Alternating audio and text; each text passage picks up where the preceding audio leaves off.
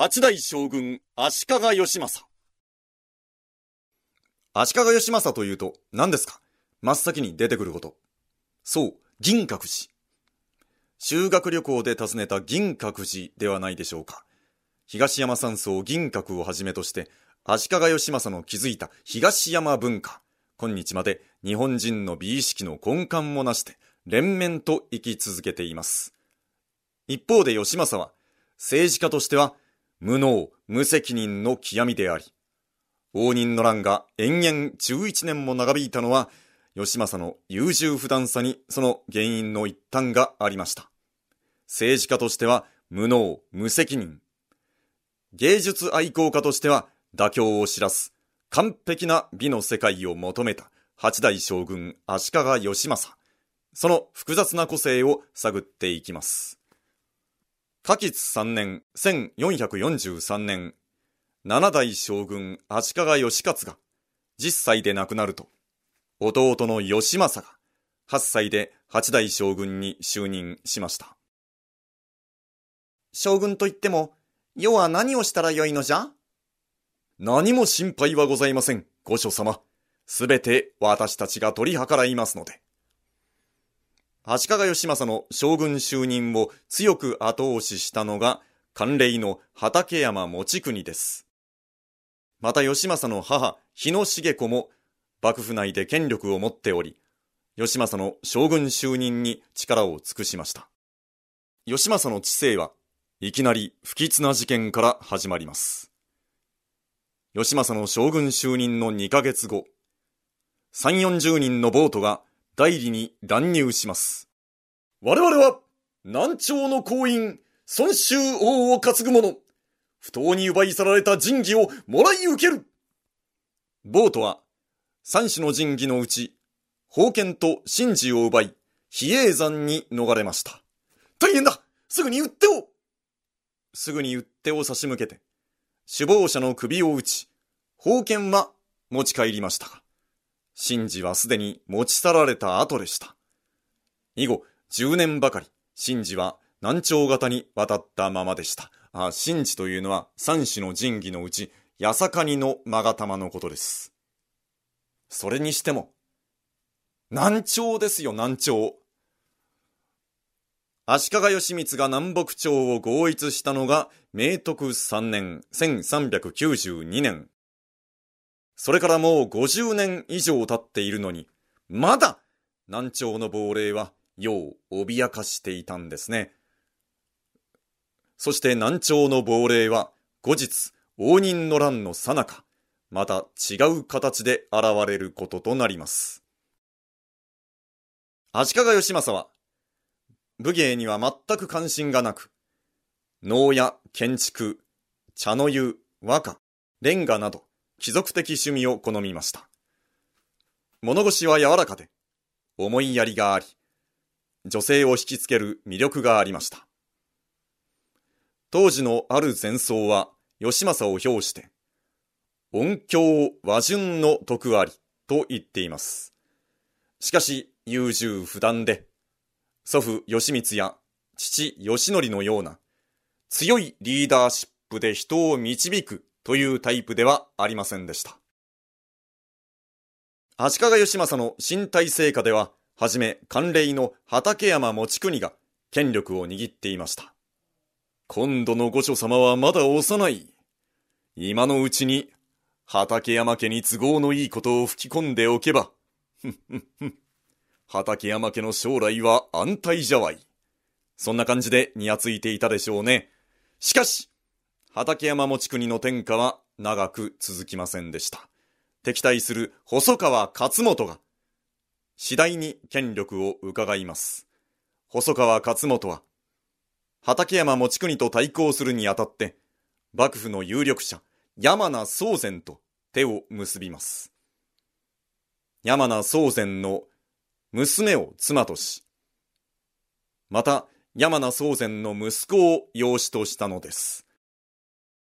細川勝元は有力者山名宗禅と結ぶことで、敵対する畠山持国と対抗しました。こうして文安元年1445年、畠山持国は失脚し、15歳の細川勝元が新しい官令に就任します。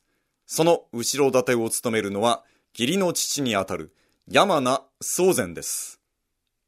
細川殿、我ら山名一族がいる限り、畠山などにでかい顔はさせません。は、それはもう、今後とも吉名に。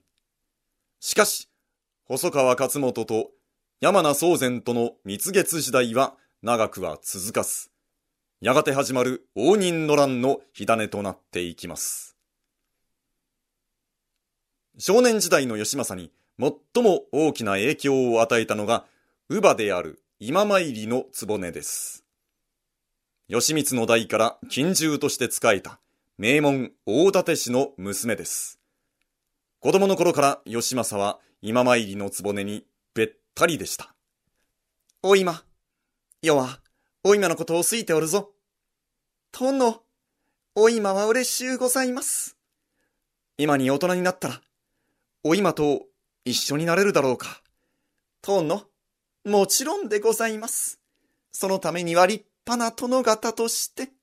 あ、お今、何を、あ、くそんな風に、今参りの局は、義政に、聖の手ほどきまで行ったようです。はあ、なんて気持ちいいんだ。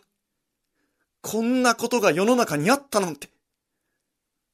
義政はますます今参りに夢中になります。義政の母、日野茂子は、その状況をまずいと見ます。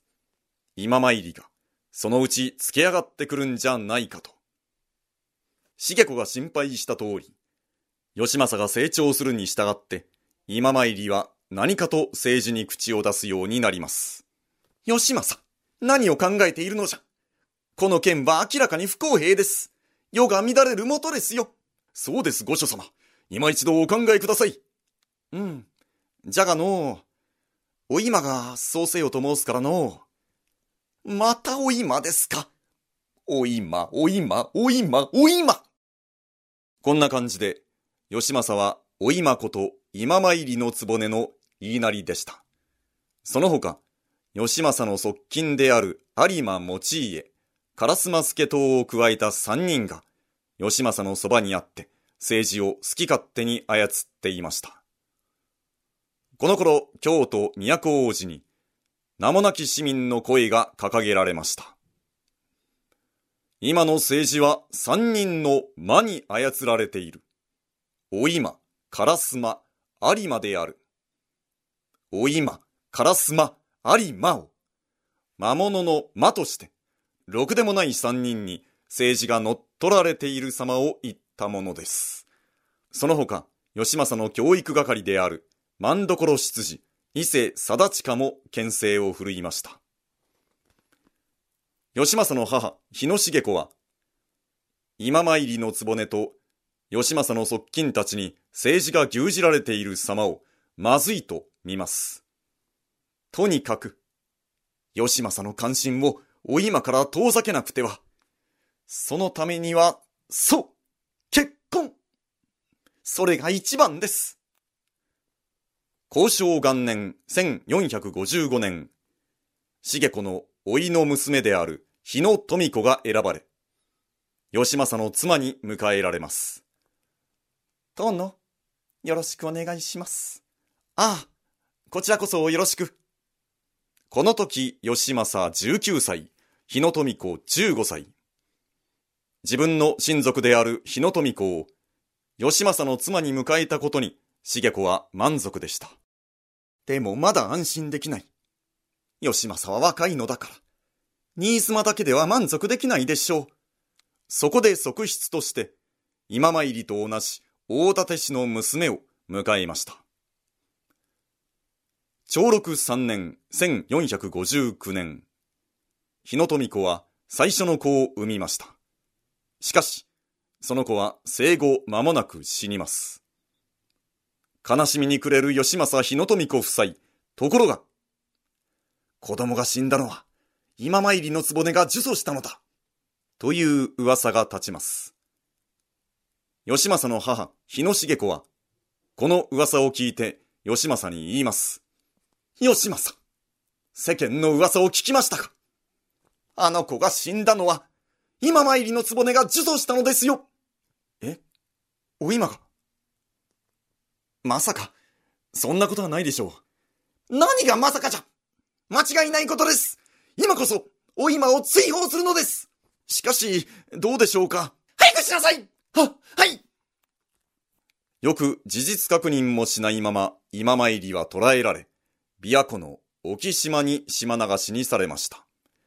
この頃は今参りはすっかり老けて要望も衰えていました。それで義政は愛情も失せていたんでしょうか。昔のよしみで許してやろうとか、ちゃんと裁判をと言った。そんな考えはありませんでした。今参りは4日後に死にました。溺死させられたとも、自ら死を選んだとも言われます。今参りの死後、日野茂子と日野富子は、今参りの怨霊に悩まされるようになりました。よくも私を見殺しに。思い知れガーッと首を絞めにかかる今参りの怨霊。汗びっしょりになって目覚める日野富子。やはりお今は、無実だったのかもしれない。そこで今参りの局の追善供養をして、京都に今参りの局の霊を慰める社を建立しました。